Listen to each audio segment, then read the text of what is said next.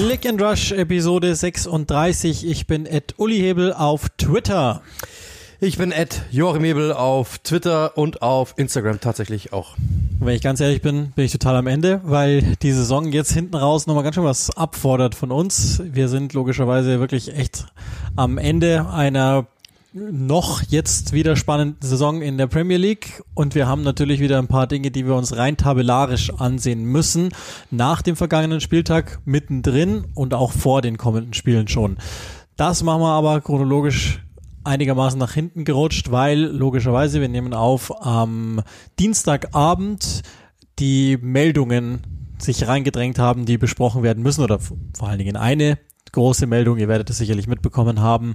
Wir kennen jetzt den Fakt seit einer guten, ja, was haben wir einen halben Tag, vier Stunden circa, dass Erling Haaland zu Manchester City wechselt. Wir hatten es ja schon mal ganz, ganz kurz angesprochen, ähm, ich glaube vor zwei oder drei Ausgaben, weiß ich nicht mehr ganz genau. Und jetzt ist es aber fix. Jetzt hat City das auch offiziell vermeldet, dass sie sich mit ihm geeinigt haben und dann eine Ausstiegsklausel besteht. Können wir uns der Sache ziemlich sicher sein. Das ist ja, glaube ich, auch vom Zeitpunkt her so, dass man ungefähr sagen kann, das ist das, was City jetzt an guten Nachrichten braucht. Lass uns jetzt nochmal etwas äh, genauer aufrollen. Wir haben ja schon mal ganz kurz gesagt, dass wir es dass wir es uns vorstellen können, etc. etc. Dass ähm, durchaus auch wahrscheinlich bei Haaland selbst eine sich eine Art von Kreis schließt, weil der Papa mal bei Manchester City gespielt hat, unter anderem, äh, ist er selber auch geboren in, ich glaube, Leeds, ne, wenn ich mich alles täuscht, äh, weil er da auch gespielt hat, Alfinke. Und jetzt ähm, ist halt klar, dass ähm, Erling Haaland nächste Saison bei City spielen wird für ordentliches Geld, logischerweise. Die Ablösesumme ist aber vergleichsweise gering. Was, was sind die, die Gedanken jetzt da, du weißt, dass es fix ist? Ja, also gibt, gibt es keine, das ist keine große Überraschung. Äh, auf der anderen Seite natürlich trotzdem ein großer Deal und eine große Meldung. Und ähm, ja, wir haben es ja schon mal angesprochen. Ich freue mich ehrlich gesagt sehr darauf und ich freue mich sehr darüber, über diesen Transfer, weil äh, ja, Erling Braut Holland ist einer von momentan, ich habe es jetzt damals schon gesagt, zwei der interessantesten Stürmer, die es momentan gibt. Kylian Mbappé, ähm, ja, das ist nochmal ein ganz anderes Paket, weil der halt schon länger auf diesem Niveau ist und der Club natürlich größer ist. Aber wenn du natürlich wirklich so einen Spieler verpflichten kannst in dem Alter, in dem Paket, mit, äh, mit kommen wir ja auch noch mal drauf auf die finanziellen Geschichten, aber mit diesem Paket ähm, in, in, mit 75 Millionen Euro, also egal welcher Club du bist, ich glaube, das musst du machen. Wenn natürlich dein Gehalt dran kommt, okay. Aber das ist natürlich schon, also ich habe es gerade mal gesehen, ich, selbst bei, weiß ich gar nicht, selbst bei City, glaube ich, ist er, ist er irgendwie bloß der siebteuerste Transfer oder sowas in die Richtung, wenn mich nicht alles täuscht. Also auch da ähm, ist er nicht wirklich oben dabei. Da haben wir es mal, nee, neunt sogar, der neunteuerste Transfer. Das muss man sich mal überlegen. Ähm, das ist natürlich schon, äh, schon, schon krass. Natürlich ähm, für Dortmund natürlich auch viel Geld. Also können wir, wenn wir gleich alles nochmal äh, vertiefen, aber der erste Gedanke war schon cool.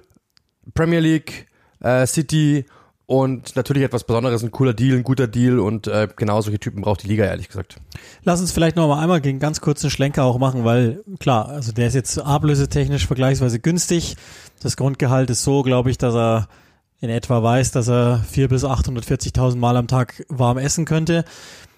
Trotzdem gibt's ja jetzt, das, das hast du ja auch im Spiel ähm, von City am Sonntag, glaube ich, äh, fallen lassen. Trotzdem gibt's ja jetzt durchaus Berichte, dass City wieder im Kreuzfeuer ist aufgrund von Vergehen gegen das Financial Fairplay Protokoll sozusagen. Das ist ja, das kommt ja dann auch irgendwie nochmal dazu, dass man sich denkt, ah, okay, so, so ernst nehmt ihr das also.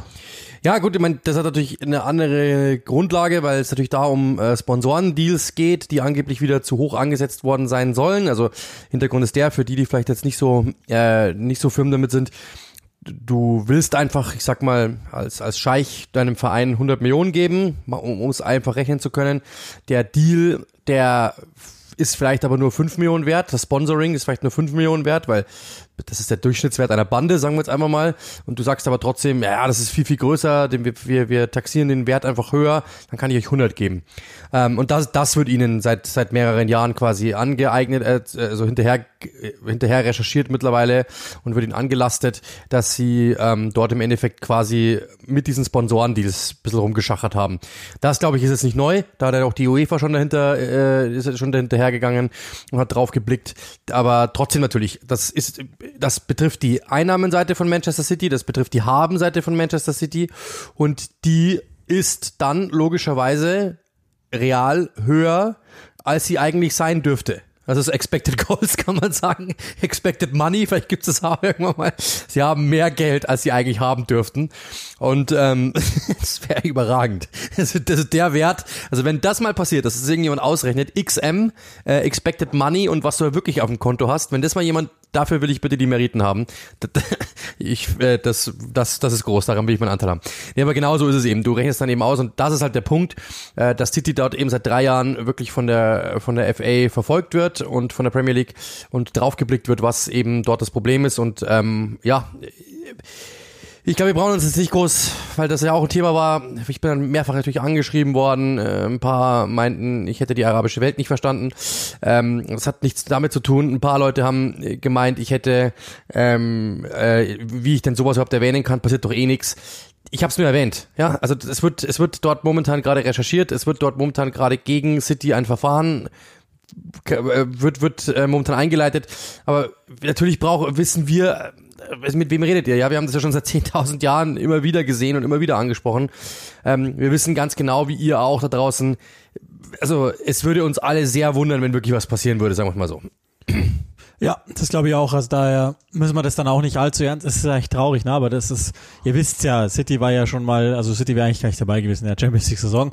Und ähm, irgendwie traurig, dass man das auch gar nicht mehr richtig ernst nehmen kann, aber das glaube ich ist uns allen durchaus bewusst. Das ist auch, glaube ich, der Grund, warum dieser Transfer von ähm, sogenannten Traditionalisten oder sich selbst ernennenden Traditionalisten in sozialen Netzwerken jetzt nicht so ähm, spannend gefunden wird, aber ähm, wir haben das ja schon mal fallen lassen. Erstens, also ja, okay, Manchester City, das haben wir ja, glaube ich, auch in der letzten Folge so besprochen, hat viel Geld in den Kader investiert. Gut, aber alleine das Geld da reingepumpt zu haben, ist ja noch kein Grund dafür, erfolgreich zu sein. Da muss man ja nur mal bei den vorherigen Versionen Cities nachfragen, wie nachhaltig das alles war. Und jetzt hat Guardiola wieder viel Geld reingepumpt und pumpt natürlich jetzt mit ihm insgesamt im Gesamtpaket auch viel Geld rein, schon klar. Aber, und das sei ja auch nochmal gesagt, die Mittelverwendung ist ja durchaus auch relevant.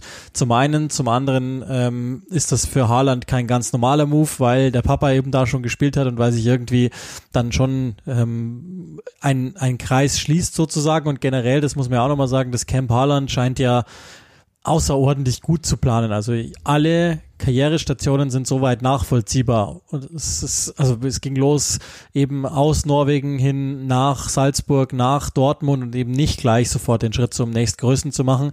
Und City, wenn man den Berichten jetzt glauben darf, von dem Journalisten, der es ja, glaube ich, dann auch letztlich rausgebracht hat, ein paar Tage bevor es dann jetzt wirklich fix vermeldet worden ist, dass die Sache schon gegessen ist. Ähm, David Ornstein, der hat ja auch nochmal wissen lassen, dass äh, Haaland sich durchaus nochmal äh, offen hält, nach diesem Vertrag oder vielleicht sogar noch einem weiteren dann als Endstation Real Madrid anzupeilen, weil das durchaus ein großer Traum von ihm ist.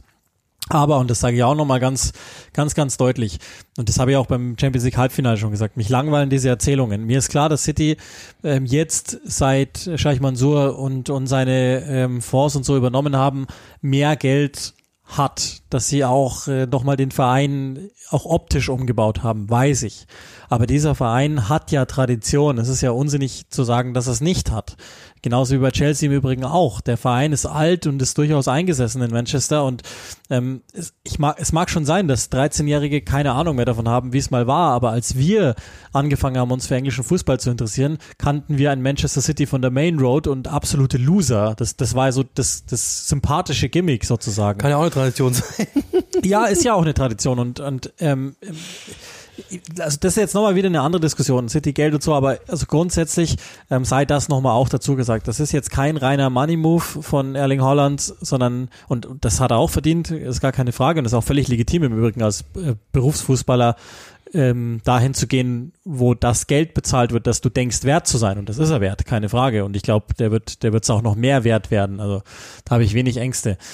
Insofern, ähm, ganz ernsthaft ist das ein Deal, den ich sehr gut nachvollziehen kann. Und, das muss man auch nochmal sagen, ähm, wir haben ja, also wir haben ja schon drüber gesprochen, wie wir das Ganze sportlich finden. Und da würde ich jetzt eigentlich am, am liebsten auch, wenn es irgendwie geht, ähm, recht schnell hinkommen, dass wir einfach uns mal unterhalten, was, was wir sportlich von diesem Deal halten und wo es hingehen kann, weil äh, alles andere, glaube ich, also die Zahlen, dass er jetzt 75 Millionen kostet, Ablösesumme und was habe ich gelesen, ich glaube 500.000 ähm, Wochengehalt etc. etc. und dann die Handgelder, die gefordert äh, werden sollten und dann angeblich auch noch die Beteiligung von einem Fa Familienfreund, der mehr oder weniger journalistisch arbeitet, der dann irgendwie nochmal behauptet hat, dieser Verein ist auch nochmal im Rennen, um angeblich die Ablösesummen und Handgelder in die Höhe zu treiben, geschenkt. Das ist nicht, nicht so sehr unser Bier. Ähm, daran wird er sich messen lassen müssen, weil es einfach so läuft in, in dieser Welt. Aber das ist nicht so sehr unser Bier, sondern ich möchte wissen, wie ist der Wallungswert dieses Transfers auf der sportlichen Seite? Ja, also natürlich wichtig. Du sagst ja seit Jahren, also es wird ihnen seit Jahren nachgesagt, sie haben nach Aguero keinen Stürmer mehr gehabt. Ähm, oder, oder seit, seit, seit der letzten Saison ja eigentlich, keinen keinen richtigen Stürmer mehr. Äh, das Ding ist, dass Aguero war ja schon länger eigentlich weg, haben wir schon mal besprochen. Das mit dem Stürmer ist jetzt schon länger Geschichte bei City oder eine Geschichte, die sich schon länger hält, weil Aguero ja schon Ewigkeiten verletzt war. Das ist jetzt nichts Neues. Du hast mit Gabriel Jesus jemanden, bei dem du sagst, er ist okay, aber irgendwie nicht der richtige Stoßstürmer. Wir brauchen da jemand, wir brauchen einen anderen. Das war ja irgendwo klar. Dann hast du Gabriel Jesus ja schon die ganze Zeit irgendwie auf die Außenbahn versucht. Da hat er dann auch funktioniert auf seine Art und Weise, aber das kann ein anderer Typ auch. Jetzt kommst du irgendwann mal auf die Idee und ich glaube, so müssen wir uns ja, also ganz ehrlich, das kann ich ganz an einem ganz einfachen Beispiel machen. Ja, wenn, wenn ich zum Beispiel sage, ich, ich will einen neuen, neuen Laptop haben, dann verkaufe ich meinen alten erst, schaue, ob ich den irgendwie losbekomme, krieg dafür 400 Euro und kaufe mir dann für 1000 neuen und kann sagen, ich habe eigentlich bloß 600 Euro bezahlt, ist doch überragend. Und genau das macht City auch gerade. Also ich glaube, dass es genau das sein wird. Mit Gabriel Jesus und mit ihm werden sie nicht planen können und nicht wollen. Und dann wirst du irgendwann mal sagen, wir haben eine, also schauen wir uns den Kader mal an fast alle Positionen, deswegen wird mit Sicherheit noch was passieren, bin ich mir fast sicher bei City. Fast alle Positionen sind doppelt besetzt. Ja, natürlich jetzt ist mit Mandy der Linksverteidiger weggebrochen. Das kannst du mit Cancelo irgendwie so ein bisschen weg, weg äh, arbeiten, mit Cancelo, mit Walker und so. Du kriegst es irgendwie immer hin. Du hast Sinchenko ja dann auch noch und so. Du kannst es immer irgendwie so ein bisschen drehen, aber ich mit der, vielleicht überlegen sie sich da auch mal was. Aber okay. Sonst sind alle Positionen mindestens mal doppelt besetzt. Du kannst alles nochmal mit, auf selber Ebene nochmal besetzen. Und nur im Sturm nicht, im Zentrum nicht. Wen haben wir schon alles gesehen? Wir haben Grealish gesehen, wir haben Maris gesehen, wir haben Sterling gesehen, wir haben Foden gesehen, wir haben, wen haben wir noch gesehen? Gabriel Jesus logischerweise, aber wir haben ja sogar schon äh, äh, Bernardo Silva gesehen. Alle Spieler, die offensiv irgendwie auch nur einigermaßen irgendwas können, haben wir schon alle im Zentrum gesehen. Auf Deutsch gesagt, das ist natürlich mit Sicherheit nichts, was Pep Guardiola langfristig haben möchte, sondern er wusste auch, es gibt diesen Deal nicht da draußen, der uns aktuell hilft weil wir kriegen, sie haben Cristiano Ronaldo versucht letzte Saison oder vor der Saison.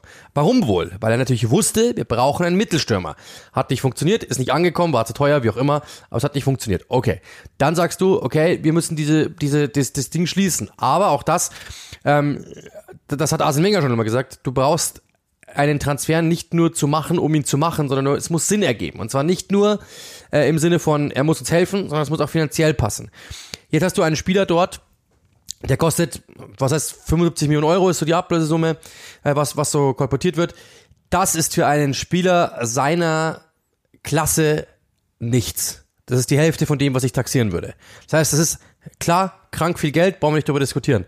Trotzdem, wenn der mal, und das würde er jetzt wahrscheinlich haben, keine Ausstiegsklausel mehr drin hat, dann zahlst du für ihn das Doppelte. Das heißt, wenn Real Madrid den nächste Woche verkauft, kriegen sie locker 100 dafür. Locker. Das heißt, es hat sich jetzt schon, es hat sich jetzt schon für City gelohnt zu sagen, ähm, diesen Spieler holen wir, weil so oder so, sie kriegen den mit Sicherheit los, ja, und der wird ihnen im Zweifel sogar noch helfen.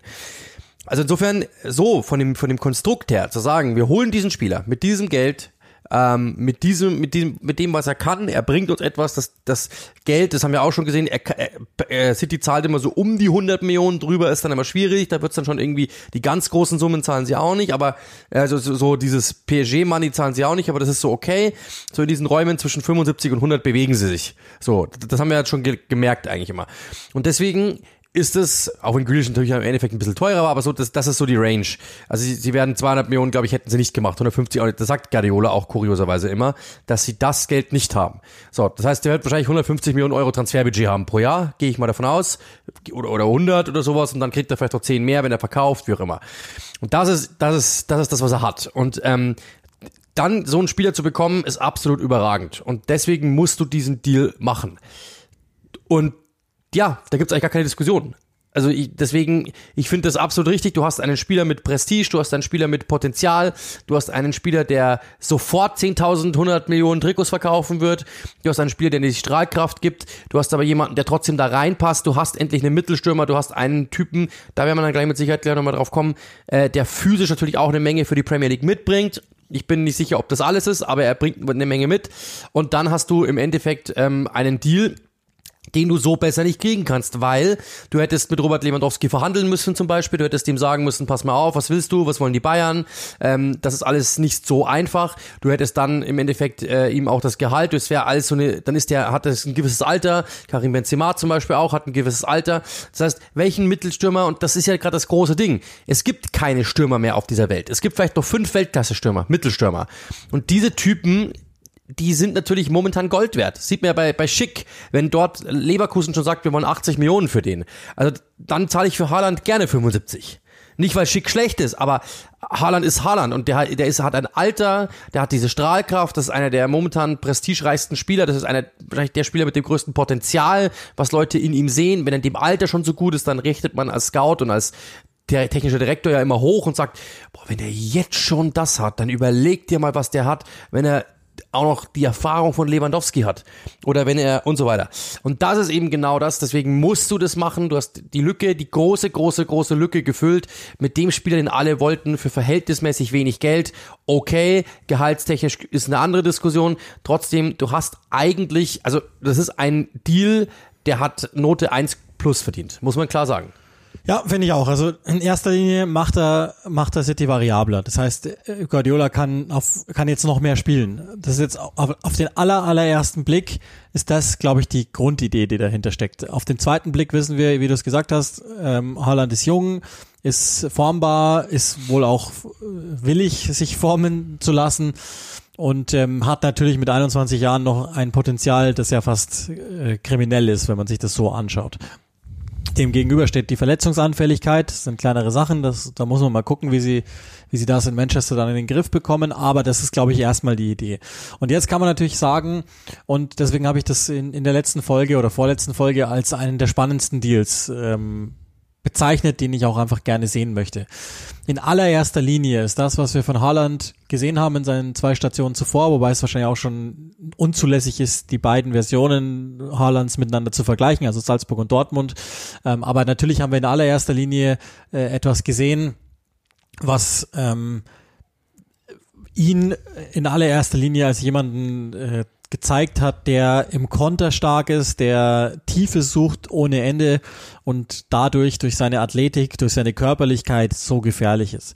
Ich glaube aber, es wäre völlig verkehrt, den Fehler zu machen und ähm, allen Ernstes Erling Haaland darauf zu reduzieren, weil nochmal, der ist 21 und ich kann mich erinnern, ganz zu Beginn in seiner Dortmunder Zeit haben wir äh, ganz viele so Einkontaktabschlüsse von ihm gesehen weshalb ich denke, ähm, dass er das drauf hat. Ich, also der ist technisch jetzt nicht perfekt, das ist sicher keine Frage, aber er ist gut genug, denke ich. Und ähm, auch da nochmal, die Feinmechanik ist nicht komplett kaputt oder so, sondern im Gegenteil, der ist für die Körpergröße vergleichsweise elegant. Ich habe schon noch ein paar Fragezeichen auch, wie er sich wieder zurück sozusagen entwickelt zu einem Stürmer, der auch aus dem Kombinationsspiel heraus brauchbar ist, weil das waren seine größten Schwächen tatsächlich. Auch da war er auch nicht immer hundertprozentig so mannschaftsdienlich, wenn ich das richtig ähm, rechne bei, bei Dortmund und den Dingen, die ich gesehen habe von ihm. Aber Darauf wird es natürlich ankommen, weil City, wissen wir, ist ein Team, das ähm, natürlich ähm, auf den ersten Blick viel, viel Ballbesitz hat. Aber, und das ist der Grund, warum ich denke, dass es einfach passt. Es gibt ja kaum ein Team, das an so vielen verschiedenen Orten, in so vielen verschiedenen Räumen Tiefe sucht und auch findet und kriegt durch äh, cleveres Spielen in den Halbräumen ähm, oder es ist ja vollkommen gleich, wo man sucht. Es gibt ja kaum ein Team, das so in die Tiefe kommt wie City. Und dann wiederum glaube ich, das passt einfach. Und darüber hinaus, wenn man jetzt sagen würde, die aktuelle Version Haalands passt nicht zur aktuellen Version Manchester Cities, okay, lasse ich mich sogar noch drauf ein. Also eigentlich nicht, aber wenn ich, wenn ich mal alles einfach äh, wegwische, was ich von City gesehen habe und, und von Fußball weiß oder auch nicht weiß, das ist dann immer Definitionssache. dann haben wir es immer noch mit Pep Guardiola zu tun und Erling Haaland. Und das sind zwei außergewöhnliche Individuen. Und äh, Guardiola ist einer der äh, kreativsten, einfallsreichsten Trainer, der bislang noch immer Lösungen gefunden hat, einzelne Spieler einzusetzen, wenn, ganz wichtige Einschränkung, wenn die willens sind. Wenn, wenn ein Slatan Ibrahimovic damals keinen Bock hatte, dann hat er halt keinen Bock. Und dann, glaube ich, äh, hast du irgendwann auch in Guardiola mal den Falschen. Aber ich glaube, das, das macht sie auf den ersten Blick erstmal breiter, weil sie jetzt mehr anbieten können. Und auf den zweiten Blick macht sie es einfach nur verdammt viel besser. Und, und das sei nochmal auch angeschickt. Das ist jetzt mal die sportliche Kon Kon Komponente. Du hast ja schon die, die ähm, Marktkomponente auch angesprochen. Das ist der aufregendste Move für die Premier League, für Manchester City und ich glaube zum Zeitpunkt auch für Erling Haaland. Ja, absolut. Trotzdem, äh, ich gehe mit der Lupe noch mal ein bisschen tiefer rein, weil äh, es gibt schon ein Fragezeichen, wenn ich ehrlich bin. Äh, City ist ein Team, das hat 70% Ballbesitz im Schnitt, 67 sind es genau. Das ist schon ein Team, das natürlich sehr, sehr häufig um den Strafraum rumspielt. Das muss man schon sagen. Und was du brauchst, das ist ja das große Problem, das zum Beispiel auch ein Gabriel Jesus hat, das ein Raheem Sterling übrigens auch manchmal hat, dass du auf engstem Raum so, so das Problem hast, die letzten Punkte Konzentration, die brauchst du dann, weil viel Raum ist nicht da wenn ich mir einen Stürmer malen dürfte, der zu City passt, würde ich persönlich ehrlich gesagt Robert Lewandowski nehmen, weil er den Ball festmacht, sich dreht und das Ganze mit zwei Kombinationen. Du kannst ihm den Ball auf engstem Raum hinhauen und er nimmt den Ball an und er verwertet den, er dreht sich, er sieht nochmal den Mitspieler. Das ist einfach technischer Spieler, den du ganz anders einsetzen kannst. Das ist etwas, was City, das ist etwas, was, was Haaland noch nicht hat. Also dieses sich mit, äh, dann kommen wir noch mal zu dem Punkt, den, den mir mal ein, ein, Premier League Scout gesagt hat, gegen den Ball arbeiten, ja, also du immer anspielbar sein, immer gegen den Ball arbeiten, immer mitmachen, immer die erste, immer der erste Anläufer zu sein, immer derjenige zu sein, der dort nervt, der drauf geht, der diese Physis hat, der von den Verteidigern sich bearbeiten lässt. Das muss er, das, das kriegt er hin, da bin ich mir ziemlich sicher, weil die Physis hat er, aber daran muss er sich gewöhnen, also zu erwarten, dass der gleich sofort 70 Tore schießt, glaube ich, ist, ist wäre vermessen. Dann kommt natürlich die nächste Komponente, wenn er die 70 Tore nicht gleich schießt, gibt's dann Druck, wie kommt, wie geht er damit um? Was ist, wenn er in der Premier League gegen physische Verteidiger spielt und die ihn hart dran nehmen und er wieder zwei Spiele ausfällt, drei Spiele ausfällt, vier Spiele ausfällt. Wie kommt er zurück?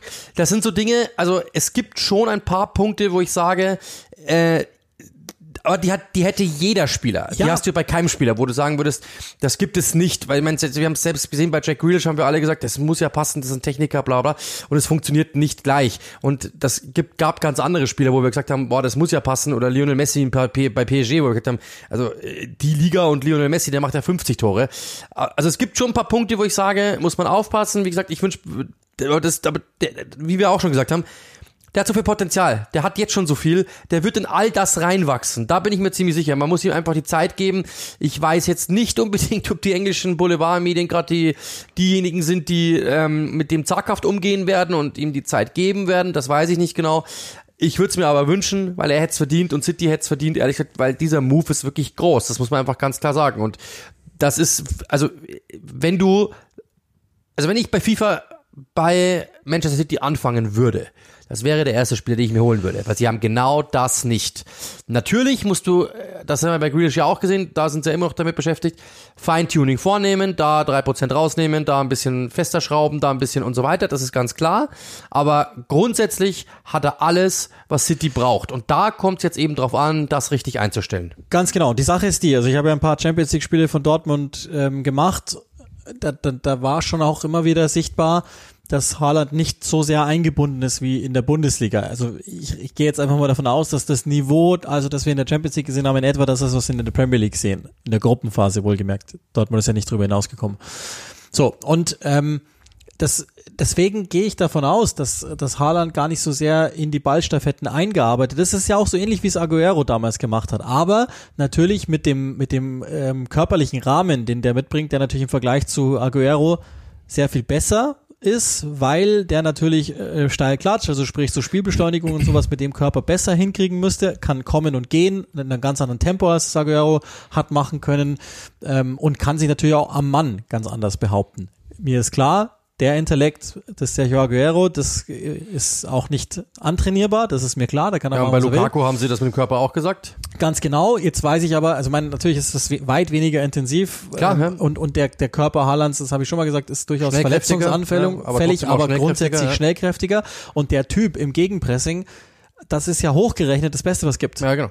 Und das ist, glaube ich, das, warum ich weniger Angst habe, dass die negativen Punkte überwiegen, als dass ich denke, dass die positiven Punkte überwiegen könnten und werden, weil ich glaube, das, es mag ja sein, also ge- gehen wir mal, sp- spielen wir das Ding mal zu Ende. Haaland spielt vorne drin als einzige Spitze. Er, in jedem Fall, egal wie schlecht es läuft, würde ich behaupten, er kriegt mehr Tore zusammen als die Top-Torjäger dieser oder letzter Saison. Die waren, glaube ich, bei 12 oder 13. Was hat Sterling jetzt? 13 oder so? Ja, ich und glaub, 11, Gündogan, ja, glaube der- an 12 oder 12, 13 letztes Jahr. Ja, Also irgendwie ja. roundabout, äh, jedenfalls knapp 11 über und 12, 10. Das traue ich ihm de facto nebenbei zu, weil ähm, es, es wird sich ein Fulham, keine Ahnung, aber sagen wir mal, ein Fulham von der Vorsaison finden, wo er dann allein schon mal drei bis vier macht in, in den beiden Spielen und so. Ähm, dann bindet er natürlich ganz andere äh, Verteidigungsmechanismen. Kann auch sein, dass sich im Aufbauspiel bei City dann einiges ändert, also sprich Ballzirkulationen etc., dass die dann nochmal anders um ihn rumlaufen müssen. Du musst natürlich auch für ihn mitdenken und Leute dazu haben. Aber City hat das, und ich will, um Himmels Willen, ich gehe nicht her und sage, dass, ein, dass, der, dass der Zukauf eines traditionellen Stürmers, der Haaland so gesehen eigentlich auch nicht ist, also er ist ja nicht die klassische Nummer 9, sondern er hat ja schon auch Elemente eines, eines äh, Zehneinhalbers sozusagen mit, mit der ganzen Tiefe im Spiel und so. Aber rein vom Körper sieht er natürlich so aus wie klassischste aller Neunen. Und jetzt gehen wir mal davon aus, wir sagen einfach, okay, äh, addiere zu Manchester City einen natürlichen Finisher und dann sind die das beste Team der Welt. Glaube ich nicht. Das, das glaube ich nicht. Aber wo, wovon ich fest überzeugt bin, ist, dass Pep Guardiola ähm, vieles gemerkt hat und unter anderem auch, dass das gut sein könnte, die Klar. Option zu haben für Szenarien. Und, und das haben wir auch noch gar nicht besprochen, wir hatten letzte Woche einen dreiviertelstündigen Brennpunkt zu City, obwohl es jetzt auch nicht so sehr brennt, wie wir seit dem Wochenende auch schon wieder wissen. Kommt dann später noch. Aber dieses Selbstverständnis, das fast schon von sich eingenommen sein, diese Mentalität, die, die, dass der wirklich auf jeden einzelnen Mitspieler richtig böse ist, persönlich beleidigt ist, wenn die nicht arbeiten. Das ist das, was final wahrscheinlich sogar das ist, was, was hilft. Die, dieses, es gibt ja so, du hast das Gefühl, wenn der schon auf dem Spielfeld steht beim Warmmachen, der denkt keine Sekunde an ein mögliches Scheitern, sondern der ist da, um durchzuziehen und um 46 Saisontore zu machen. Und alleine darauf freue ich mich, auf dieses Mindset, dass der Junge, das ist ja echt noch ein Junge, hat, featuring dem Körper, featuring dem Trainer, featuring den Mitspielern. Ich möchte es einfach sehen. Plus, das, das, das, das ist etwas, was immer, das ist jetzt nur ein kleiner Randaspekt, aber ich, ich sage das immer wieder, wenn du musst auch im Erfolgsfall die Mannschaft nochmal verändern, einen neuen Impuls setzen. Und auch das wird dazu kommen. Diese Spieler, die jetzt Meister geworden sind, kriegen plötzlich nochmal das Gefühl, ey, der kommt, ich krieg jetzt noch einen Typen O vorne dran gesetzt. Das heißt, es ist wieder mehr Konkurrenzkampf. Das kommt auch dazu. Also die werden sich denken, der Typ ist gesetzt. Das heißt, da vorne wird ein Platz weniger sein. Ganz normal, weil Spiel, jetzt spielen gerade drei und einer davon wird dann irgendwann mal natürlich rausfallen. Ist es dann Gabriel Jesus? Der war ja irgendwie in der Rotation drinnen, aber ein Haaland, glaube ich, würde jetzt auch nicht so krass rotieren, sondern der wäre dann einer dieser Achse, die er setzen will. Also so einfach wird's dann nicht mehr. Das heißt, dieser, diese Mechanismen innerhalb einer Mannschaft zu wissen, boah, da kommt wieder einer, der richtig gut ist. Das wird diese Mannschaft nochmal verbessern. Da bin ich mir ganz sicher, weil einfach nochmal dieser Impuls kommt. Und wir haben es ja letzte Woche auch schon mal angesprochen mit den Charakteren, die, äh, die dann wirklich nochmal äh, den Bizeps anspannen, die gab's nicht und das ist er mit Sicherheit. Der kommt wahrscheinlich schon mit an, angespannten Bizeps am Flugzeug, ähm, am Flughafen an.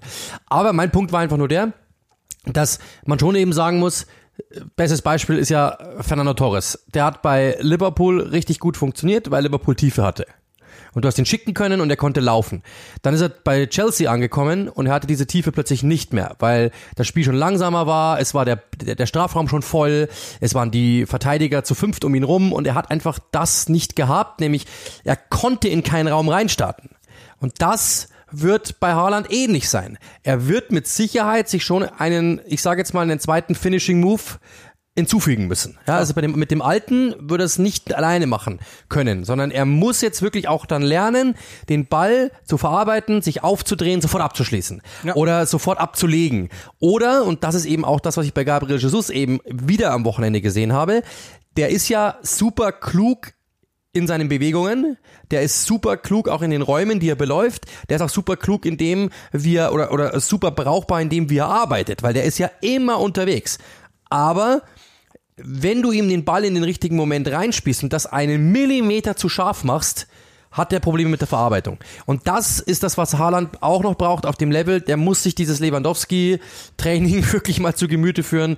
Was passiert, wenn mir der Ball mit 37.000 kmh in den, in den Fuß gespielt wird und ich mache den trotzdem fest? Das wird der nächste Punkt sein. Das sind die Dinge, die ich nur sehe. Also er wird weniger Räume haben, klar. Er wird weniger reinstarten können, klar. Und er wird weniger Zeit haben, um zu verarbeiten. Und das muss alles jetzt Ja, sitzen. genau. Das muss er, klar muss, sein. er muss halt sozusagen Off-Ball effizienter werden. Aber, und Mit, da, mit da, auch, da kennst die erste dich, Sekunde. Da kennst du dich besser aus, aber nochmal, wenn ich mir die ersten Monate bei Dortmund überlege, nicht die letzten, keine Frage, aber die ersten Monate bei Dortmund, dann ist doch all das da. Hm. Also die, die Basis dessen, was er jetzt brauchen wird, und ich meine, letztlich machen wir uns nichts vor, der Typ, um, um jetzt mal bei, bei, bei FIFA-Wertungen zu bleiben, das ist ja dann immer das, was wir benutzen, um etwas zu umschreiben, auch wenn es jetzt dann demnächst nicht mehr FIFA heißt, das ist schon auch ein komischer Dienstag, den wir heute erleben.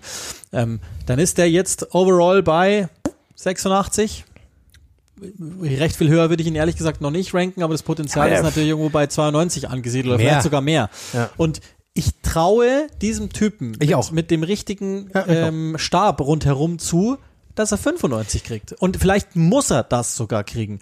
Und dazu zählen die Dinge, ich sehe die. Also es gibt ja, es gibt ja Spielertypen, wo du dir denkst, okay, der hat dies, dies und das, aber niemals den Intellekt und auch nicht den Willen, das je aufzuholen, um die fehlenden äh, Potenzialpunkte noch hinzukriegen. Glaube ich nicht. Glaube ich Genau, einfach nicht. ja. Das Einzige, was ich, was, was ich mir absolut einsingen lasse, ist, wenn der Körper mit den Muskeln nicht mitmacht. Das lasse ich mir reinsingen. Ja. Das ist, das ist die, die größte aller Sorgen, die ich habe, dass der da Probleme hat und zu kurz kommen wird. Ja. Alles andere, glaube ich, was, das ist ja vollkommen korrekt, was du beschrieben hast, aber bei allem anderen denke ich, dass es, dass es funktioniert. Und noch ein Punkt, ähm, wir sind, wir wissen ja nicht, ob City durch ist mit der Personalplanung. Vielleicht planen sie ja auch für ihn. Und Guardiola hat ja eines gezeigt, vor 18 Monaten circa, als das Larifari dann langsam zu Ende ging. Als sie ein Jahr lang rumgedümpelt sind mit einer, mit einer überdurchschnittlich schwachen Abwehr. Nicht nur für ihre Verhältnisse, sondern für die Premier League Verhältnisse.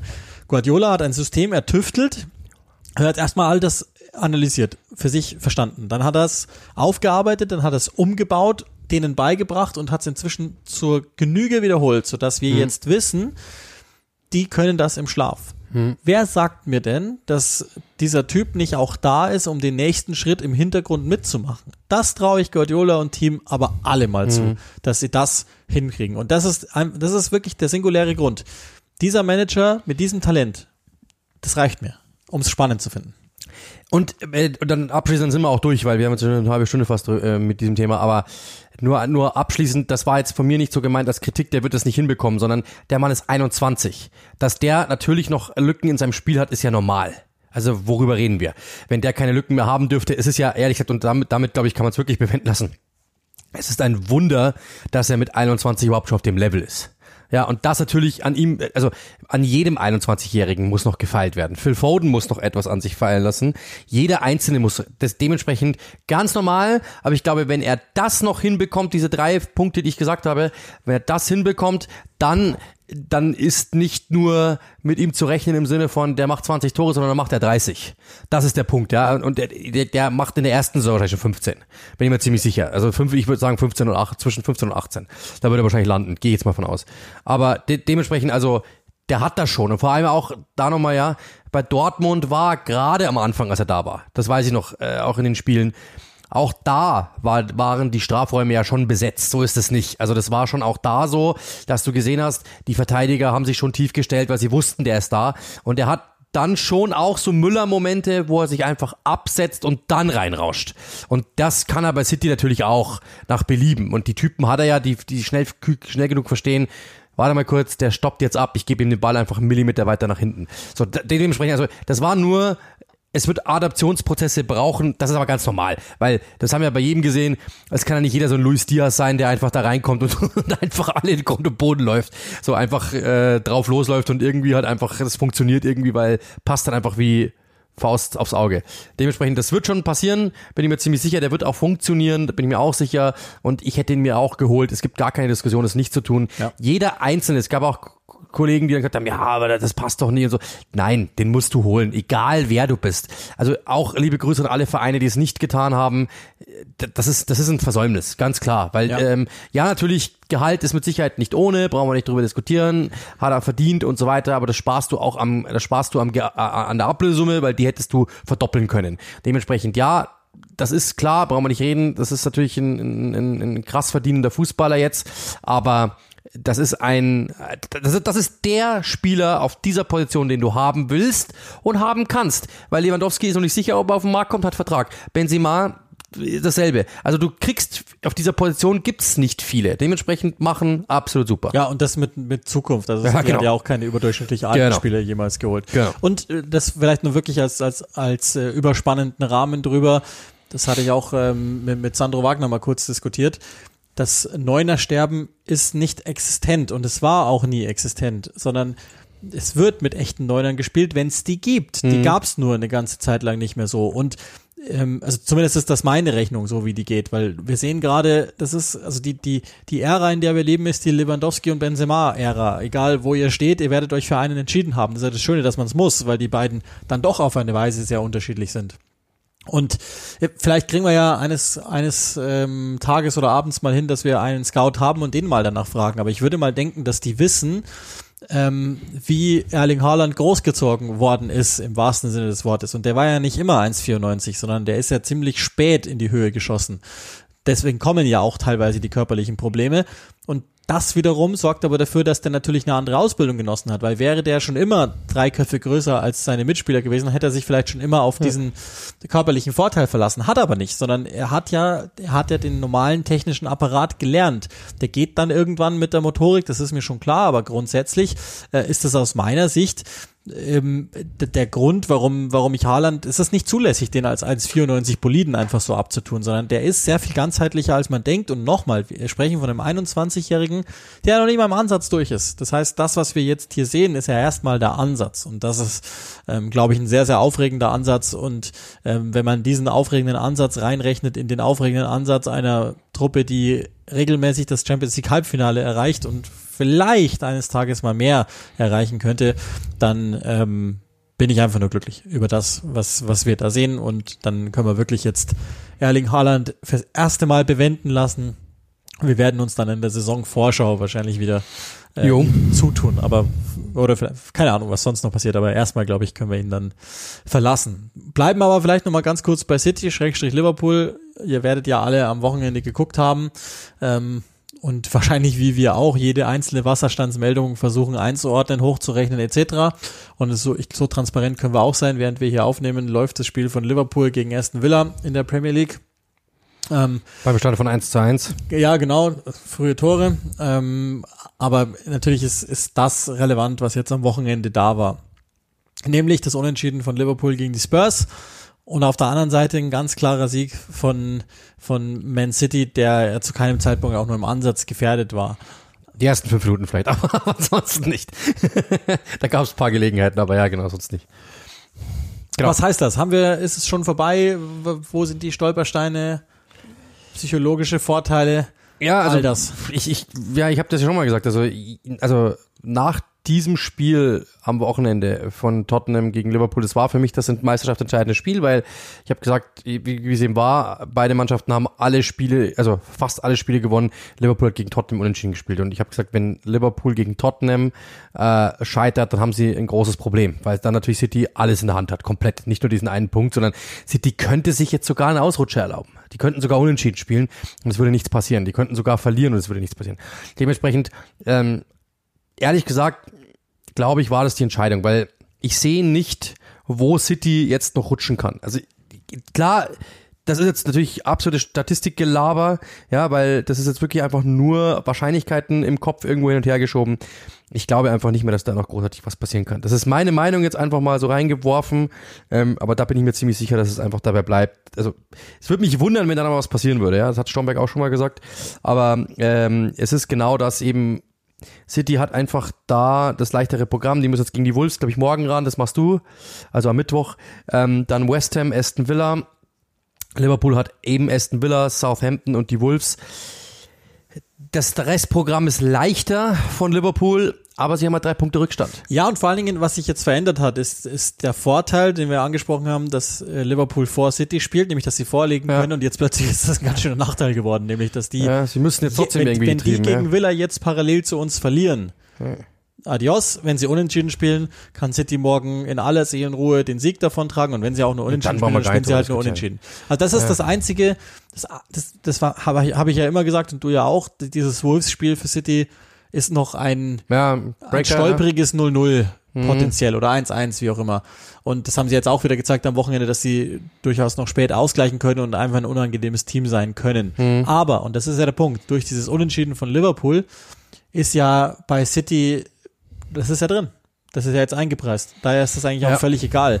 Und West Ham ist mir zu müde und Aston Villa hat jetzt auch nochmal gegen, gegen Burnley ähm, am Wochenende das haben sie dann als letztes am, gegen Burnley am Wochenende nochmal gezeigt, dass die durchaus ähm, einen anderen Gang haben, den ich nicht immer sehe. Und ich meine, bei, bei aller Liebe, die haben das Spiel gegen Burnley jetzt äh, abseits des Balles gewonnen, weil sie einfach kontrollierter gestanden waren und, und den Gegner sich haben mehr oder weniger ausbluten lassen. Das ist nicht drin gegen die Mannschaft. Daher glaube ich nicht an Villa. Vor allem, man muss auch mal vom Momentum her äh, eine, eine Sache sagen. Also bis zum Wochenende war Liverpool der Jäger und sie hatten eigentlich nichts zu verlieren, weil jeder gesagt hat, ist doch cool, dass die überhaupt noch rangekommen sind. Jetzt hat sich das aber gedreht. Bin ich mir ziemlich sicher, weil City hat diesen Druck wie, Tef wie von der Teflonpfanne abprallen lassen und sind standhaft geblieben und jetzt, das, merkt man auch schon, was man so in, in den Ansagen jetzt hört von Jürgen Klopp auch ähm, und so weiter und so fort. Jetzt ist Druck drinnen, weil die ganz genau wissen oder die haben damit gerechnet, da geht was und vielleicht hilft uns sogar, dass die in der Champions League ausgeschieden sind, weil das könnte die Mannschaft verunsichern. Hat nicht funktioniert. Das ist, die spielen diesen, diesen Premier League Alltagsklamauk, spielen die einfach runter, als gäb's nichts. Und jetzt ist City natürlich, jetzt ist Liverpool natürlich, das merkt man jetzt, also der Druck ist auf bei City, äh, bei Liverpool, weil sie haben jetzt logischerweise gegen Tottenham, die hatten Chancen ohne Ende, haben die nicht reingemacht, die hätten das Spiel gewinnen müssen. Da gibt's überhaupt keine Diskussion. Und äh, dann kommt dieses Aston Villa Spiel. Das heißt, du bist da schon in so einer Situation, dass du sagen kannst, der Druck ist schon jetzt auch bei Liverpool, weil sie haben sich so hochgekämpft, das ist so beeindruckend, dann willst du es auch zu Ende führen, du glaubst auch irgendwie dran, dann reden alle vom Quadruple, auch die Geschichte kennen wir. Und plötzlich musst du aber den Alltag trotzdem noch immer beherrschen. Und das ist dann schwierig. Und dann kommt dieses Tottenham-Spiel und du spielst es unentschieden, obwohl du eigentlich gewinnen müsstest und bist plötzlich drei Punkte hinter und weißt, Mist, die anderen sind eigentlich echt gut. Und das ist genau das. Ich glaube, dass auch wenn man Jürgen Klopp so in die Augen schaut, drucklos ist das nicht. Nee, und ich glaube auch, dass dieses, dieses Quadruple, dieses Historische ist so nahe, dass jeder einzelne Spieler sich denkt, komm, lass uns durchbeißen. Und dann verlierst du vielleicht ein Prozentchen an Lockerheit und mehr Verbissenheit und das reicht dann auch oft schon. Und es ist ja noch lange nicht gesagt. Ich meine, erstmal das Pokalfinale.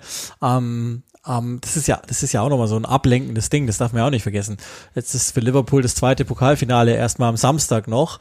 Ähm, das kostet ja auch äh, Kräfte. Das ist ja nicht irgendein Gegner, sondern Chelsea ist nicht ohne und die muss man auch erstmal wieder schlagen. Und das Champions League Finale hat natürlich auch schon mal, also klar, das ist noch weit weg und das ist auch ja so weit weg von der Saison, dass man das jetzt noch nicht berücksichtigen muss, aber natürlich wird auch da schon die ein oder andere Energie hin verschwendet. Die sind wirklich so nah dran, dass sie alle vier Titel holen und äh, ich habe das Gefühl, dass das auch nochmal äh, zusätzliches haben, also an, an, an, wie soll man sagen, Druck haben kann und, und machen wird. Sodass ich irgendwie, ähm, nachdem ich das Ergebnis gesehen habe, also ich habe wenige Partikel nur gesehen von dem Spiel selber, aber das, was ich gesehen habe und dann das Ergebnis, als ich das gelesen habe, hatte ich ein wenig Sorge, muss ich schon ehrlich sagen. Schade eigentlich auch fast, das, aber das können wir ja Jahr für Jahr sagen, weil ähm, in normalen Spielzeiten wären beide sowas von Meister geworden mit 840 Jahren Vorsprung. Und im Übrigen, weil wir gerade dabei sind, bei Dingen, die nicht so gut laufen für Liverpool, gerade muss Fabinho runter. Also es ist jetzt vielleicht unangenehm für diejenigen, die den Podcast sehr, sehr stark nachhören. Und ihr werdet ja nicht live hören, das geht ja gar nicht. Aber Fabinho musste auch verletzt runter. Und dann ähm, schlage ich drei Kreuzzeichen, weil der ist mir zu wichtig, als dass das dann nicht Ausschläge haben wird. Und ich meine jetzt nicht im Guten. Das also zu, zu dem Thema ähm, Meisterschaft im Moment. Und dann gibt es natürlich auch an der anderen Seite, oder ja, eigentlich können wir die auch schon zur anderen Seite dazu zählen. Willst du noch ein Wort verlieren über, es ist ja der, der Click and Rush Premier League Podcast powered by Manchester Uniteds absoluter Dreckssaison. Willst du da noch ein Wort drüber verlieren? Ja, es sind jetzt say, also 0 zu 4, äh, muss man muss man echt sagen, war wirklich äh, unterirdisch, also es ist wirklich einfach nur unterirdisch. Ähm, und du hast also äh, das hab nicht ich sag das Problem ist immer das. Als Kommentator sagst du das und dann schreiben natürlich ein paar Leute drunter, du bist ja Manchester United Hasser. Gab es jetzt diesmal kurioserweise nicht, weil jeder hat's gemerkt ähm, dass es einfach so ist. Und Ralf Rangnick sagt, das war wirklich eine Frechheit und er hat sich geschämt. Das war die schlechteste Leistung, die er jemals gesehen hat. Und ich finde das auch. Also muss man klar sagen, das war einfach gar nichts. Und jetzt steht fest, sie spielen nicht Champions League. Ja, ähm, wow. Also ich habe ja diesen Running Gag Tweet mal abgesetzt. Beim Liverpool-Spiel, glaube ich, war das ähm, so im Sinne von Wow, ist United schlecht. Und den muss ich jetzt einfach nur immer retweeten, das ist ja schon krass. Also gegen Brighton bei aller Liebe schon krass, was da alles Die natürlich, du, also ich habe auch gesagt, du kannst gegen Brighton verlieren, aber nicht so. Ja, und das ist ja, der, das ist ja die ganze Verlieren 0-1 nach einer Ecke und keiner ist beleidigt. Du kannst vieles tun, aber ja. das nicht andauernd. Das, das tut mir leid, das ja. ist, das, so können wir es nicht machen. Das, das glaube ich aber auch jedem klar. Ähm, dann schauen wir wirklich ans, ans, ans andere Ende der Tabelle, nachdem wir ähm, zuvor ja schon ähm, Norwich verabschiedet haben, müssen wir jetzt den FC Watford verabschieden. Roy Hodgson hat tatsächlich es nicht geschafft, den Verein drinnen zu halten, die sich jetzt wohl schon mit John Deitch beschäftigen als möglichen ähm, Nachfolger und Wiederaufbau in der zweiten Liga. Der hat ja da sein Handwerk gelernt, also ist aus dieser durchaus zu erwähnenden Trainerschule gekommen, die aber jetzt logischerweise auch gar nicht mehr so Bestand hat, weil die Potzos eher andere Dinge machen, aber ähm, ist auch jetzt nichts, was uns, glaube ich, großartig überrascht hat, dass die runtergehen, weil ähm, erstens wir es früh gesehen haben und zweitens ähm, irgendwie auch ansonsten alles gemacht worden ist, dass es nicht klappen könnte. Ja, es gab, äh, ich bin bleib, bleib dabei, also es gab im Winter ein paar Transfers, die ich ganz gut finde. Ich finde Asan Kamerad zum Beispiel echt einen guten Spieler, den kannst du irgendwo locker als Backup irgendwo hinstecken. Kleiner, schneller, quirliger Linksverteidiger, der fleißig ist, finde ich, der, der, hat mir Spaß gemacht. Es hat mir ähm, Emmanuel Dennis Spaß gemacht, muss man klar sagen. Äh, Musa Sissoko ist nach wie vor ein Fußballer, den du irgendwo brauchen kannst, weil er dir natürlich Leidenschaft gibt und so weiter und so fort. Aber es gibt ein paar Typen, wo ich wirklich sage, ähm, die sind brauchbar, die sind, die sind gute Premier League Spieler oder ordentliche Premier League-Spieler. Äh, Ismail Assar brauchen wir nicht darüber diskutieren, der wird das mit Sicherheit nicht mehr in der zweiten Liga nochmal machen. Das sind vier Spieler, die sind wirklich Premier League, sogar finde ich gut, aber ähm, die Defensive ist, ist äh, also ehrlich gesagt, ich hatte, ich hatte in der zweiten Liga schon Bauchschmerzen damit. Äh, und da hat es für einigermaßen funktioniert. Jetzt muss man sagen, ähm, das war einfach gar nichts. Und sie haben wirklich noch versucht zu verbessern, aber hat auch nicht funktioniert. Es gab Phasen, da waren sie defensiv okay unter Hodgson. Es gab Phasen, da waren sie offensiv okay unter Ranieri. Insgesamt muss man sagen, zu viel probiert, zu viel geflickt. Es hat nicht funktioniert. Und ähm, dann nochmal, jetzt auch nicht irgendwie so quasi, ja, die sind ja so schlecht oder sonst irgendwas. Diese Liga ist einfach verdammt gut. Und dass du da halt wieder runtergehen musst als Aufsteiger, ähm, das kann passieren, wenn du nicht eben Brentford oder Leeds heißt oder Wolverhampton, die halt wirklich ein System haben, das sich adaptieren lässt auf die erste Liga. Oder dass, dass du das so einzigartig ist und auch so auf Dynamik aus ist und auf Physis, dass du es in der ersten Liga auch machen kannst. Haben sie nicht gehabt, sie hatten nicht mal ein, sie hatten nicht mal ein System, sie haben drei verschiedene versucht und jeweils hatten sie Phasen, damit die funktioniert haben. Der Mittelweg wäre es wahrscheinlich gewesen. Sorry, ist halt so. Ja, ähm, wir haben es ja, glaube ich, oder ihr habt, ich glaube, ich war gar nicht dabei in der Saisonvorschau, wenn ich mich recht erinnere, aber da haben wir ja auch schon mal drüber gesprochen, dass, glaube ich, auch insbesondere Defensive die Einzelqualität zu schlecht ist. Das ist wahr. Das, es hätte, da hätte schon viel zusammenkommen müssen, da hätte sich schon ein Geist entwickeln müssen, den ja ähm, äh, Risco ja wohl mal kurzfristig äh, entfachen konnte in der Zweitligasaison vor allen Dingen, der ihm ja dann aber auch schnell genommen worden ist und die Dynamik halt nicht. Das hat ja Daniel Fark ja auch, glaube ich, ganz gut ausgeführt, was ein Aufsteiger dann alles braucht, um drin bleiben zu können in der Liga. Also falls ihr den nicht gehört habt, den Podcast, dann hört da unbedingt nochmal rein. Da geht's auch sehr viel äh, um allgemeingültiges, was, was Trainer so sehen, insbesondere jetzt ein Trainer von einem Premier League Aufsteiger. Und ich glaube, ähm, das war von Anfang an nicht da. Also es hat weder ist jemals ein richtiger Geist aufgekommen. Ich weiß gar nicht mehr, welches Spiel das war von Watford gegen Crystal Palace, glaube ich, war das, wo wo sie dann defensiv so wild waren unter Roy Hodgson, dass ich dann damals auch im Spiel danach gesagt habe, naja gut, also wenn Roy Hodgson den Laden nicht mal mehr absperren kann, dann können wir es lassen, weil für was brauche ich dann Roy Hodgson? Und das ist ziemlich schnell als allgemeingültig reingesickert, so dass ich ähm, irgendwie, also logischerweise Abstiege sind ja zuallermeist verdient, aber der zählt schon ganz oben dazu. Ich, alles in allem, auch wenn wir dann ja die, den, den, den, die Trainerwechsel jeweils haben verstehen können irgendwo, ähm, finde ich trotzdem, so, so geht's halt nicht. Und das ist dann auch gut, dass diese Politik abgestraft wird, die einfach nicht meine ist, ohne jo. jetzt die Details zu kennen, aber das ist einfach nicht meine. Daher, glaube ich, kann man das schon so machen. Bournemouth im Übrigen dann parallel aufgestiegen, die sind auch schon fix. Dann wie Fulham. suchen wir, genau wie Fulham, die haben wir ja auch schon mal kurz besprochen. Ähm, wir suchen dann also noch einen dritten Aufsteiger via Championship Playoffs. Via Real. ja, genau, Una Emery, egal, egal wer, aber Una Emery gewinnt einfach immer Playoffs. Ähm, ne, Via Real, das ist so Via, das heißt, so. klang, klang so nach okay. Via. Das war jetzt eher phonetische Spitzfindigkeit. Also, okay. ähm, und dann gucken wir da mal, was passiert und werden uns dann logischerweise spätestens zur kommenden Saisonvorschau dann mit den Teams auch beschäftigen, die es dann gepackt haben, warum die es gepackt haben, etc. etc. Das soll jetzt nicht so sehr unser Thema sein. Lass uns noch einmal ganz kurz auf den Transfermarkt schauen. Ähm, wir habt es mitbekommen, Chelsea ist wohl so gut wie über der Ladentheke. Ich glaube, jetzt 100 Prozent ähm, schon äh, versuchen zu eruieren, was das bedeuten wird und wer dieser Besitzer ist, was der tut. Das können wir noch nicht machen, weil ähm, wir werden es dann machen, wenn es halt soweit ist. So würde ich es jetzt mal vorschlagen. Aber äh, letztlich müssen wir zumindest mal ein Wort darüber verlieren, dass ihr das auch mal gehört habt. Es sieht so aus, als wären diese Dinge ähm, jetzt vorbei. Einerseits, andererseits zu spät, um Antonio Rüdiger zu halten, weil der wiederum ist auch ziemlich fix bei Real Madrid, also auch nichts, was wir nicht schon wissen. Aber ähm, jetzt geht's letztlich drum. Chelsea hat jetzt zumindest offenbar den neuen Besitzer und der Verkaufswert, der kann sich auch sehen lassen. Ist weit mehr, glaube ich, als ursprünglich mal anberaumt worden ist, für dass äh, Chelsea jetzt über die Ladentheke geht. Das also dazu und dann. Aber äh, Todd Burley soll ihn kaufen, das mal so. Ja, genau. Äh, genau. Der Besitzer, der, was, welcher Besitzer hat er? Welche, welche, welche, welche ne? Clubs hat er? Ich weiß es nicht. Also ich sehe eher Dodgers und so weiter. Ja, genau. Ich glaube, das war auch von Anfang an der Favorit aller aller ähm, seriösen Medienschaffenden. So habe ich es damals auch schon. Ähm, was war das? März, glaube ich. Ähm, Lakers auch gehört, zum Teil. Dass dass der ähm, der A, seriöseste, wohl auch der bevorzugte Käufer sein soll und durchaus auch derjenige, der es am ernstesten meint. Und der soll, glaube ich, auch, also wie gesagt, das ist jetzt sehr, sehr viel gefährliches Halbwissen, das muss ich mir dann auch nochmal exakt anschauen und vielleicht auch mit Leuten aus den jeweiligen Sportarten ja, mal Lakers. drüber verhandeln, ob der gut ist oder schlecht ist oder was den so auszeichnet. Ähm, das zählt dann zu unserer Arbeit, aber das machen wir dann. Sorry, seht uns nach, ich wollte jetzt nicht alle 416 nee, nee. Bewerber ähm, einmal untersuchen, sondern das machen wir dann, wenn es soweit ist, wirklich. Und dann können wir uns darüber unterhalten, was der macht, nicht macht und wo wir denken, dass das Ganze hingeht. Aber dass ihr es mal gehört habt, dass, damit wir auch unseren Bildungsauftrag sozusagen erfüllt haben. Apropos. Irgendwann bieten wir auch mal mit in so einem Club. Ja, klar. Also es gibt es gibt bestimmt bald wieder ein Portsmouth für einen Pfund oder so und dann können wir es auch. Das machen wir. Dann nennen wir es Click and Rush Rangers oder so ein Scheiß.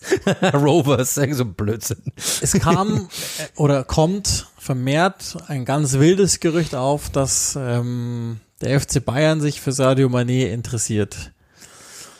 Für welche Dinge interessierst du dich, die nie passieren werden? Ich habe das letztens äh, jemandem geschrieben, ich werde jetzt nicht sagen wem, ich habe geschrieben, äh, und ich, also da stand irgendwie FC Bayern will Manet. Ich habe geschrieben, ich will ein Date mit Kim Kardashian, aber ich glaube, meine Date-Aussichten sind wahrscheinlicher äh, derzeit, als ähm, dass der FC Bayern Sadio Mané bekommt. Aber okay. Also, äh, um es einmal in einen halbwegs vernünftigen Kontext einzupacken, es gibt schon immer mal wieder Gerüchte, die laut werden, dass Mané sich vorstellen könnte, nochmal zu wechseln weil der Vertrag läuft nicht mehr allzu lang. Er hat ein gewisses Alter erreicht. Wir alle kennen die äh, Policy Liverpools, dass sie Spielern ab 30 jetzt keine Fünfjahresverträge mehr anbieten, sondern die sehr, sehr kurzfristig binden. Das ist ja auch wohl immer noch so der Punkt bei Mohamed Salah. Und Mané ist jetzt im April, glaube 30, im April meine ich, 30 geworden, Ende April. Ähm, das heißt, er fällt auch durchaus in, die, in diese Kategorie und es ist auch jetzt nicht von der Hand zu weisen, dass er sich mal überlegt haben soll, vielleicht dann doch nochmal Richtung Spanien zu tendieren, also vor allen Dingen in Real Madrid. Und einverstanden. Bei Real Madrid, das, das kriege ich noch hin, dass ich sage, das könnte passieren. Bayern, München ähm, ist, glaube ich, und das ist jetzt, also es klingt jetzt böse und das ist auch gar nicht anti-Bayern gemeint oder so, aber zum Zeitpunkt, zu dem wir reden, ist Bayern München, glaube ich, nur noch unter absoluter finanzieller Anstrengung in der Lage, so einen Spieler zu bezahlen. Und darüber hinaus, und das ist der springendere Punkt, auch gar nicht willens, sowas zu machen für einen 30-Jährigen. Ähm, sondern wenn die was machen, glaube ich, dann suchen sie jetzt demnächst eher eine Nummer 9, die, die dann ersatzweise dabei ist, oder einen zentralen Mittelfeldspieler, oder einen Rechtsverteidiger, oder einen Innenverteidiger, oder zwei. Ähm, und nicht Sadio Mané. Weil, also klar, sie können einen 1 gegen 1 Spieler brauchen, aber das wird nicht Sadio Mané sein, das glaube ich einfach nicht. Um, um das einfach auch nur einmal abgeräumt zu haben und trotzdem das halbwegs in einen vernünftigen Absolut. Kontext. Das war jetzt für mich natürlich nur, nur ein Scherz. Das, das, ich will auch, selbst wenn die Bayern es versuchen wollen würden oder sollten, ja, das ist ja nicht despektierlich gemeint im Sinne von, sondern die sollen es versuchen. Wenn die sagen, das ist der Spieler, alles gut. Klar, ich glaube einfach nicht, dass Sadio Mané weg will. Ich kann mir das ehrlich nicht vorstellen. Ähm, ja, natürlich, es gibt immer wieder Gerüchte, dass Liverpool, äh, es gibt ja drei dieser Spieler, die Fab 3, Salah, äh, Mané und äh, Firmino. Ich glaube, dass sie nicht, all, was man so liest, nicht allen dreien ein großes Angebot geben werden, sondern einer wird sich mit Sicherheit dort ähm, entweder begnügen muss mit weniger. Und ich tippe, dass es Firmino sein wird, ehrlich gesagt, weil der momentan einfach am, am ehesten raus ist. Äh, dementsprechend sollte es so sein, wenn sie wirklich sagen, sie, sie wollen das einspannen. Ich glaube nicht, dass Sadio Mané ähm, einfach Liverpool verlassen würden, dass die den ziehen lassen, so einfach. Ich kann mir das ehrlich gesagt nicht vorstellen. Vor allem, es würde für einen 30-Jährigen trotzdem eine Ablösesumme äh, fallen oder anfallen. Ich glaube, dass der FC Bayern in der aktuellen Phase sich eher für, keine Ahnung, 30 Millionen einen 19-Jährigen holen sollte ja, oder einen 21-Jährigen ja. holen sollte ja. als einen 30-Jährigen. Das ist, glaube ich, eher dass das der, Ding. Dass der aber, also den Vertrag, es, es gibt, also klar, tendenziell würde er den Vertrag erfüllen, aber das, ich, das halte ich nicht für ausgeschlossen. Dass Klopp exakt genau hinschaut, machen sie eh, ähm, um eventuell eine Art von Abfall festzustellen, bevor sie ihn verlängern und ihm dann ein Angebot zu geben, das nicht eher verletzend ist, aber nicht ganz ernst gemeint. Das kann ich mir vorstellen. Ich, es gibt, es ist nicht bei 100 Prozent, dass er, dass er ähm, den Vertrag erfüllt oder darüber hinaus bleibt. Aber auch nicht besonders hoch die Chance, dass es anders kommt. Aber nicht komplett ausgeschlossen. So, jetzt kann ich mir noch aussuchen, was wir hier noch machen. Eigentlich sind wir schon wieder ziemlich fortgeschritten ähm, in, in der, in der Gesamt, äh, Sendezeit sozusagen. Lass uns noch einmal schnell einen mitnehmen. Ähm, also Rüdiger habt ihr gehört, dass wir das auch schon mal drin haben. Es gibt noch ähm, konkreter werdende Gerüchte dazu, dass Arsenal Juri Tielemans haben möchte. Im Grunde auch wieder der Einzige, der nicht dauernd verletzt ist bei Leicester. Genau, also da ähm, meine Quellen sagen, dass, dass, dass da was dran ist, also dass äh, Arsenal sich wirklich damit beschäftigt, dass sie wirklich mit ihm verhandeln. Äh, das kann ich hiermit bestätigen. Ähm, das soll der auserkorene Spieler sein. Hintergrund soll der sein, dass äh, man sagt, äh, vielleicht sollte Granit Xhaka irgendwann mal doch oder sollte da irgendwie was sein, dass man einfach sagt, man hat da einen spielstarken Spieler daneben. Das war wohl das auserkorene Ziel von äh, Mikl Arteta, dass man einen spielstarken, äh, ich sag mal, spielstarken Sechser Schrägstrich Achter bekommt. Und das ist Juri Tielemans. Äh, jetzt ist die große Frage, das, das, die stellt man sich bei Arsenal natürlich dann im Endeffekt. Ähm, wo landen sie? Ja, Champions League oder äh, Europa League. Mikl hat einen klaren Plan vorgelegt im Verein. Ähm, er sagt, das hat er jetzt auch gesagt, natürlich kommt es darauf an, wo sie landen. Deswegen wird das Spiel am Donnerstag, kommen wir auch gerne dazu, enorm wichtig werden. Und ähm, wenn sie wirklich im, in der Champions League landen, dann bin ich mir ziemlich sicher, ist dann halt noch die Frage, was verlangt Leicester? Ganz klar, weil wenn die natürlich sagen 80 Millionen, die haben ihn für 30 gekauft, er ist deutlich besser geworden, das muss man schon sagen. Also ich glaube, unter 50 geht nichts. Ja, gut möglich so ganz berühmt war es jetzt nicht, aber gut möglich, dass das sich in dem, in dem Spektrum befindet. Ich meine, wir sind ja auch immer noch in der Premier League und Leicester will sicherlich auf ihn auch dann aufbauen, wenn er schon gehen muss, ohne europäischen Fußball und so weiter. So, soweit also. Ist auch Wahnsinn, wie schnell die Folge schon wieder vorbeigegangen ist. Es ist dann doch immer noch ganz schön was los. Ähm, ihr habt es schon gehört, ich mache am Mittwoch das Manchester City Spiel und kümmere mich dann am Sonntag um Leeds United. Da wird es ja auch noch durchaus spannend. Die sind wieder unten mit reingerutscht. Everton hat sich erneut befreien können. Dinge, die dann doch noch passieren, obwohl ich sie nicht mehr vorhergesehen hatte. Ich hatte Leeds eigentlich schon raus und Everton ganz klar drin im Abstiegskampf. Burnley hat einen weiteren Rückschlag erlitten. Das heißt, da, da können wir uns das ganz genau angucken. Du bist noch am, Ach, am Donnerstag gibt es eigentlich eher ein uninteressantes Spiel, das glaube ich braucht niemand sehen. Da geht's ja auch de facto nur noch um die Champions League zwischen zwei Mannschaften, die im selben äh, Sektor Londons angesiedelt sind. Das heißt, vergleichsweise uninteressant. Absolut. North London Derby. Ich bin wirklich sehr stolz drauf, sehr glücklich darüber, das machen zu dürfen. Ähm, zwar eins der Spiele, die ich mal irgendwo so als, als Anfänge, als meine Anfänge irgendwo hingeschrieben habe, die würde ich mal gern machen. Deswegen ist es schon etwas äh, Cooles, das machen zu dürfen äh, und machen zu können und das dorthin, dort, dort ja so äh, eingerankt zu werden. Deswegen freut mich das.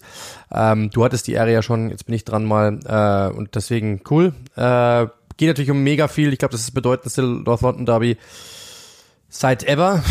es geht um die Champions League. Wenn Arsenal gewinnt, sind sie in der Champions League. Deswegen Donnerstag kann ich nur empfehlen. Ich glaube 20.35 Uhr oder sowas. Ja, ganz genau. Und ähm, am Wochenende wirst du wahrscheinlich auch ein bis viermal im Einsatz sein. Nee, nur am Sonntag. Ist ja nur, äh, ist ja nur Sonntag der Spieltag, dann ist ja FA Cup Finale, oder? Am Samstag. Aber ist nicht ist Montag nicht so? auch was? Montag kann auch sein. Ich bin auf jeden Fall, glaube ich, am Sonntag dran äh, und habe, soweit ich gesehen habe, Arsenal gegen Leeds, wenn mich alles täuscht. Oder, war, oder ist, nee. ist es der Montag? Dann ist Arsenal der Montag ja, sogar. Genau. Dann habe ich den Montag. Dann habe ich Arsenal gegen genau, Leeds. Genau, weil ich mache Leeds am Sonntag, deswegen ist das eher, eher Nee, nicht Leeds, Arsenal, nicht Arsenal Leeds. Arsenal Leeds war ja jetzt gerade. Denkfehler. Arsenal gegen Newcastle, pardon.